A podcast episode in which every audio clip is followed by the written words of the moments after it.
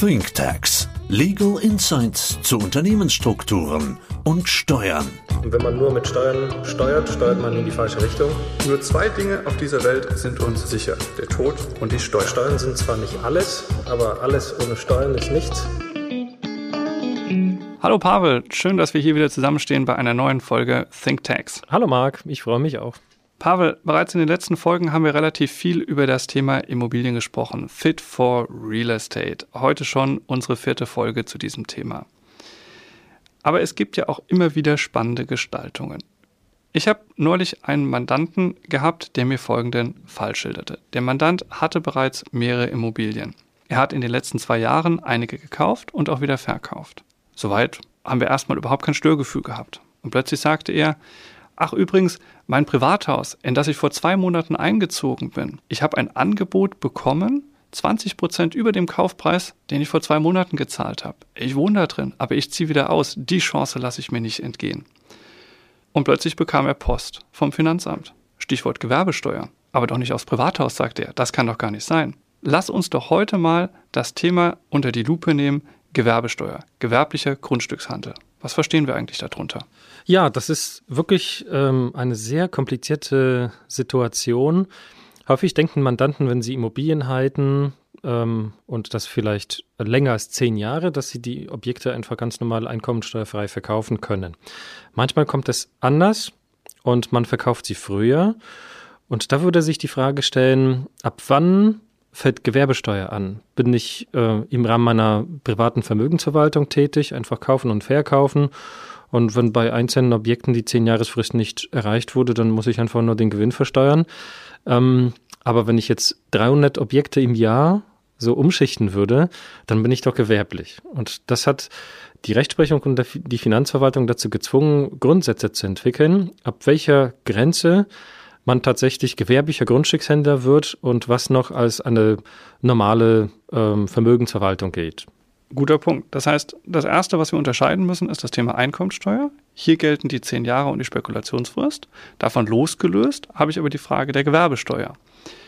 Du hast gerade schon gesagt, es gibt ein paar Spielregeln dazu. Eine ganz einfache Regel, die auch jeder wieder bei Google rausfindet, ist die sogenannte 353-Regelung. Was heißt das eigentlich konkret? Ja, die Regelung heißt, ich muss mehr als drei Objekte innerhalb von fünf Jahren kaufen und dann innerhalb kürzester äh, Zeit, also auch wieder fünf Jahre, wieder verkaufen.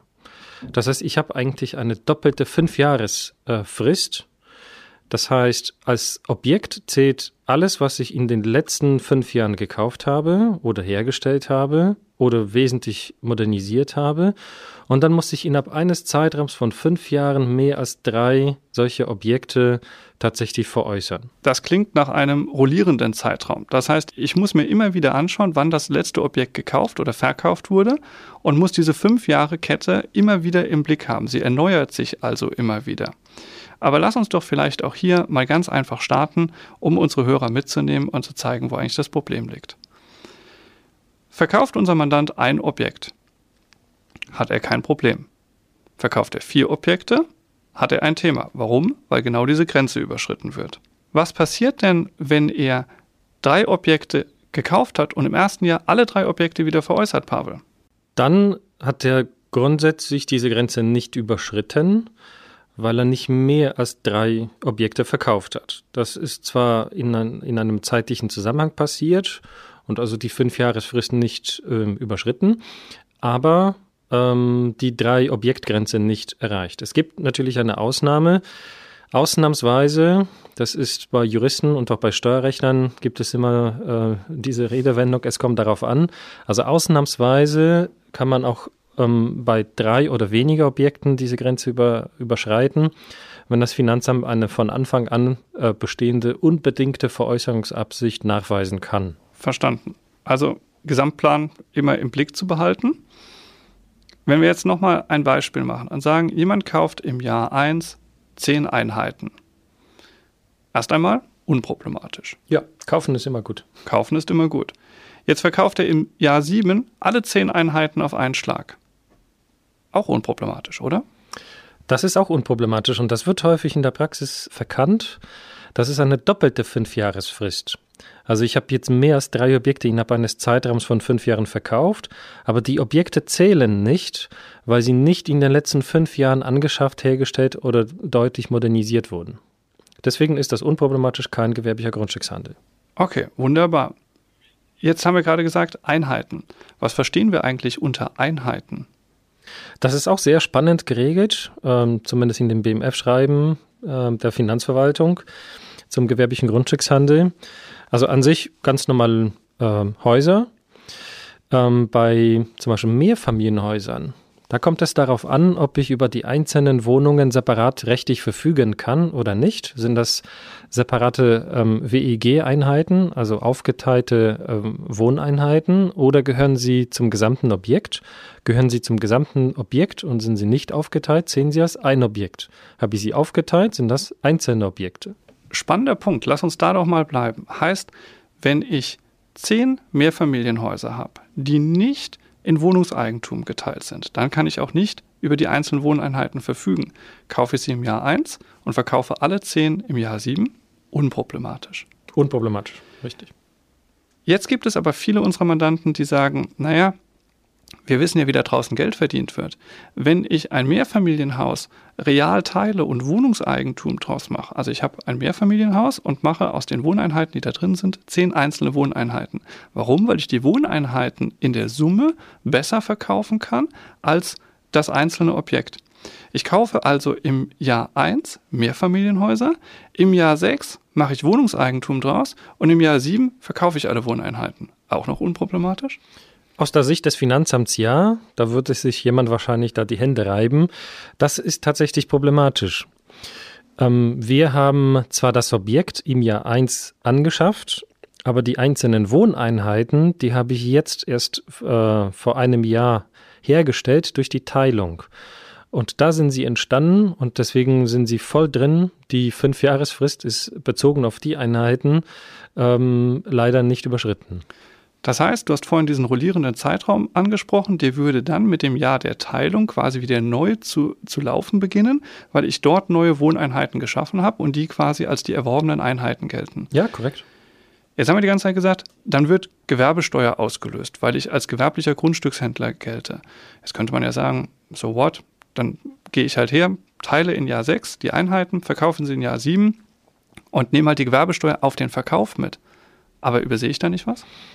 Ähm, in der Tat, also einmal die Gewerbesteuer ist natürlich eine zusätzliche Belastung.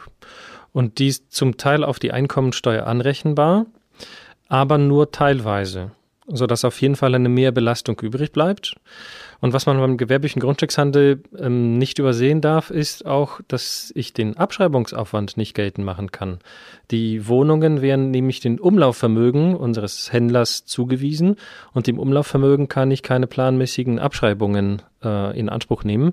Das heißt, der gesamte Abschreibungsaufwand der letzten Jahre wird rückgängig gemacht und ich bekomme auf jeden Fall neue Steuerbescheide für die letzten Jahre ähm, und muss die Einkommensteuer nachzahlen. Also ich habe eine Nachzahlung bei der Einkommensteuer und bei der Gewerbesteuer habe ich natürlich auch ein, ein Mehrergebnis.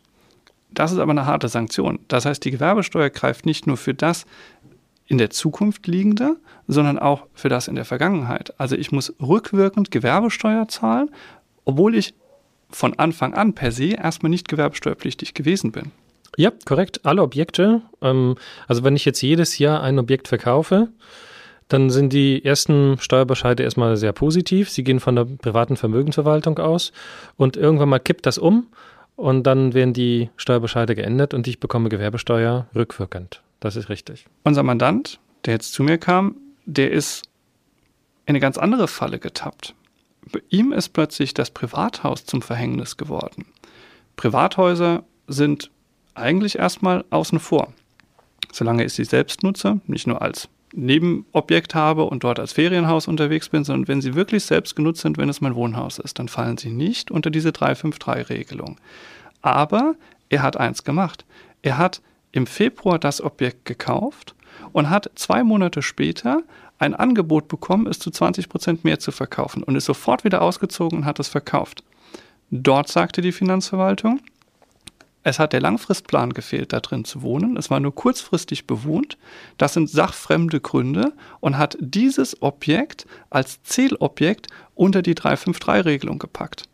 Und das hatte zur Folge, dass plötzlich Post gekommen ist und genau der Effekt eingetreten ist, den du gerade geschildert hast. Heißt, man muss höllisch aufpassen bei diesen Themen.